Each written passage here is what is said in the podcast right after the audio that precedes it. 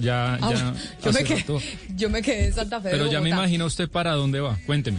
Mire, es que el eh, 18 de diciembre un grupo de taxistas se quejó ante el aeropuerto El Dorado.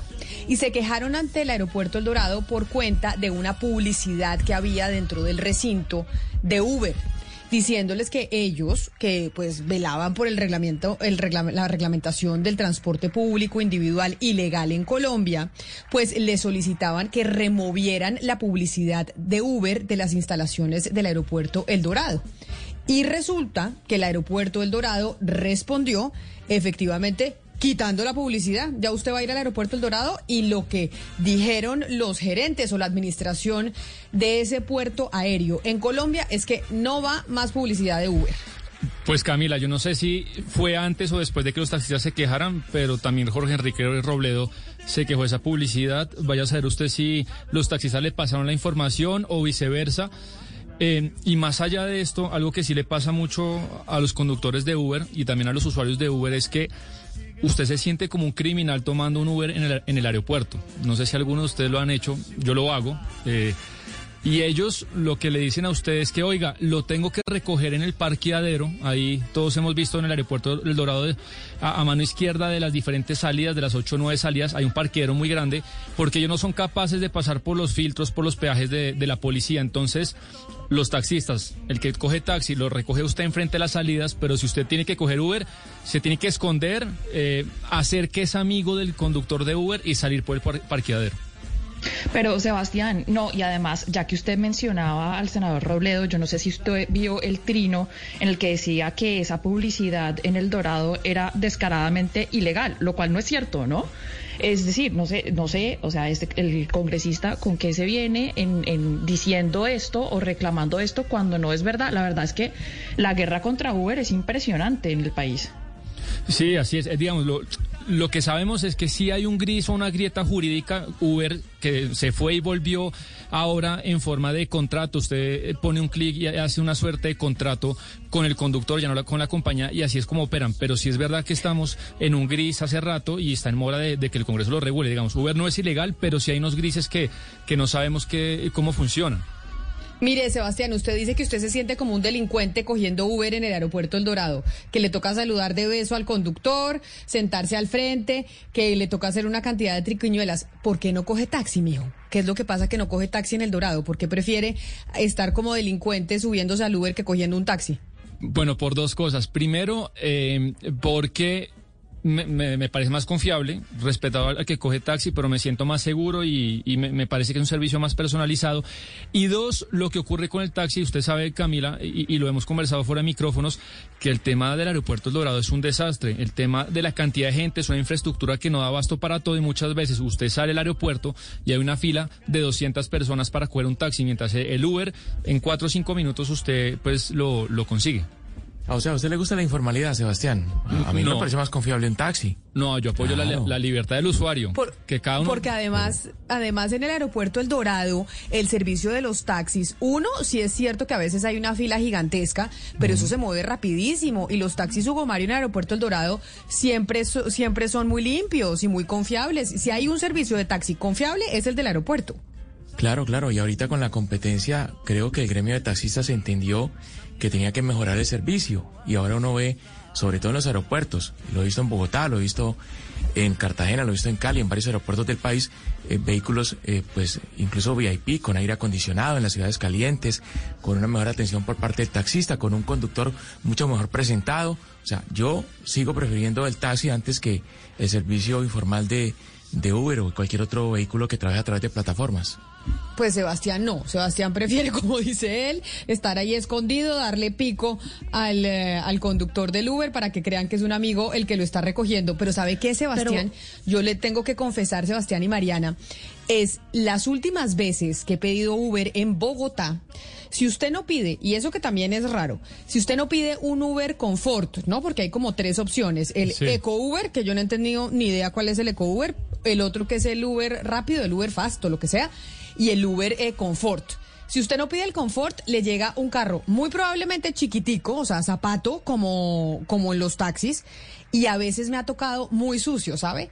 Como que dije, oiga, resulta que Uber también está bajando su calidad y están llegando unos carros que huelen horrible, que están sucios, que están mal tenidos y que uno dice, es preferible coger un taxi porque los taxistas pues ya entendieron la, el tema de la competencia y de la importancia del servicio. Pues Puede ser, Camila, pero eso no significa que hay que hacer todo lo posible por quitarle al usuario la capacidad de decidir por sí mismo en qué carro se quiere montar o qué servicio quiere coger. Yo sí estoy totalmente de acuerdo con Sebastián en eso. Es decir, a mí por lo menos yo siempre cojo taxi. Es decir, y, lo, y cojo taxi porque pues para mí es más barato coger taxi y para mí ahorrarme la platica es mejor. Pero me parece que la gente está en toda su libertad de escoger esos carros, así sean malos como usted dice, pero yo también pues creo que también hay muchos muchos que están muy bien tenidos y creo que también hay muchos que no tienen el kilometraje que tienen esos carros amarillos. Entonces, pues que la gente decida también qué coger. Pero además, Mariana, con, el tema de los precios, eh, cada uno según su poder adquisitivo verá qué coge de acuerdo, pero lo que le pasa a Camila con el tema de los precios es que no importa si esté lloviendo, si es una hora pico, si hay mucho trancón, a los taxis les da lo mismo o no, eh, es decir, no, no le compensa trabajar bajo esas condiciones. Y creo que eso es malo para ellos, mientras en Uber, cuando hay mucho trancón, cuando está lloviendo y la demanda sube, pues se le paga mucho a ellos. Y eso hace que haya incentivos para que haya más carros, salga más gente y así pues se aminore eh, la falta de, oferta de carros. Sebastián, Sebastián, yo creo que eh, yo creo que el, gran incentivo para, para, la mejora de los taxis en Bogotá, y hablo particularmente de Bogotá porque coger un taxi en el aeropuerto hoy a lo que era cogerlo hace 10 años es algo completamente distinto. O sea, yo también soy de las personas que coge taxi, pues cuando no me recogen prefiero coger taxi en, en el aeropuerto de Bogotá. El servicio de los taxistas ha mejorado muchísimo, muchísimo. Es que eh, yo pues no uso Uber porque he tenido muy malas experiencias con Uber, pero sí tengo que decir que esto de retirar la publicidad de un veto publicitario me parece de un absurdo eh, horrible. O sea, yo no tengo problema con que, con que cada uno, es digamos, eh, mientras se, se regula, que cada usuario escoja que, en qué carro se quiere montar. Pero el veto publicitario sí me parece una cosa brutal. O sea, eso sí yo eh, creo que es completamente pues salido de, de todo. Uno decir, ni siquiera se puede hacer publicidad de Uber. Y eso que prefiero los taxis y pienso que el servicio de taxi es muchísimo mejor del Uber. Si son tan buenos, demuéstrenlo con el servicio, no vetando a los demás muéstrenlo todo el día en el servicio es a donde yo voy. Hay que decir, esto es un tema de competitividad. Hablamos de Uber, pero existe Didi, existe Bit, existe una gran cantidad de compañías que ofrecen esto que plantea Sebastián. Sebastián, yo estoy a favor de usted. Eso se llama competitividad. No puede ser que en las grandes ciudades del planeta exista esta competitividad y en Bogotá no. Y a su pregunta sobre el Eco Uber, Camila, son vehículos eléctricos o vehículos que no hacen tanto daño al medio ambiente, como por ejemplo los hay en México. Yo me moví en Tesla, en México. Pero eso en México, mijo. Eso aquí en Colombia no. Ah, eso en Bogotá, el Eco Uber no es eh, carro eléctrico. Uno, pues porque el carro eléctrico en Colombia es costosísimo. Pero, sale Eco Uber. Siempre que yo me montaba en una Eco Uber, me montaba en un zapato. ¿Usted, sabe ah, cuál es el zapatico? ¿El, ¿Sabe cuál es el carro zapato que le digo? No, Camila, no sé qué marca es. Pero precisamente porque eso es un Spark, Chevrolet Spark, que es el zapato, ¿cierto, Mariana? Yo sí, yo creo que sí. Pero precisamente porque es, un zapato, es que tiene, tiene unos requerimientos de eficiencia o, de, digamos, de quema de combustible más bajos. Por eso es que el Spark, como ser tan chiquito, como es tan chiquito, pues entonces no, es, su emisión, digamos, eh, de, gases de, de fósiles combustibles no es tan alta. Entonces yo creo que es un tema también de, eficiencia y de que tanto contribuyen a, la contaminación. Pero, pero no, Camila, el menú es, es mucho más amplio. Vea. Acá tengo Flash. Uber Planet, que tiene un, una hojita, me supongo que es amigable con Uber.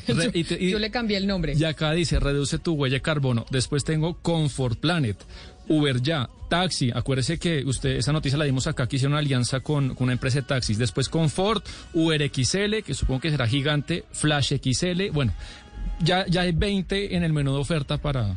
para... Me dice me dice aquí un oyente que los zapaticos son los altos de la marca Hyundai, que por antonomasia son los altos marca Hyundai, ese es el zapato. Entonces, pues de pronto el Eco Uber o el, Uber Planet, que es el que yo le digo, pues el, alto marca Hyundai, pues cumple esta, mm, esta medida que dice, que dice Mariana para que entre dentro de la categoría. Pues señoras y señores, el aeropuerto El Dorado tomó la decisión, después de la queja de los taxistas, de quitar la publicidad de Uber. Lo que pasa es que no le han pedido que quite publicidad de Didi porque pues no, no hay Didi o publicidad de Didi en el aeropuerto, a pesar de que es otra de las plataformas que está muy popular por estos días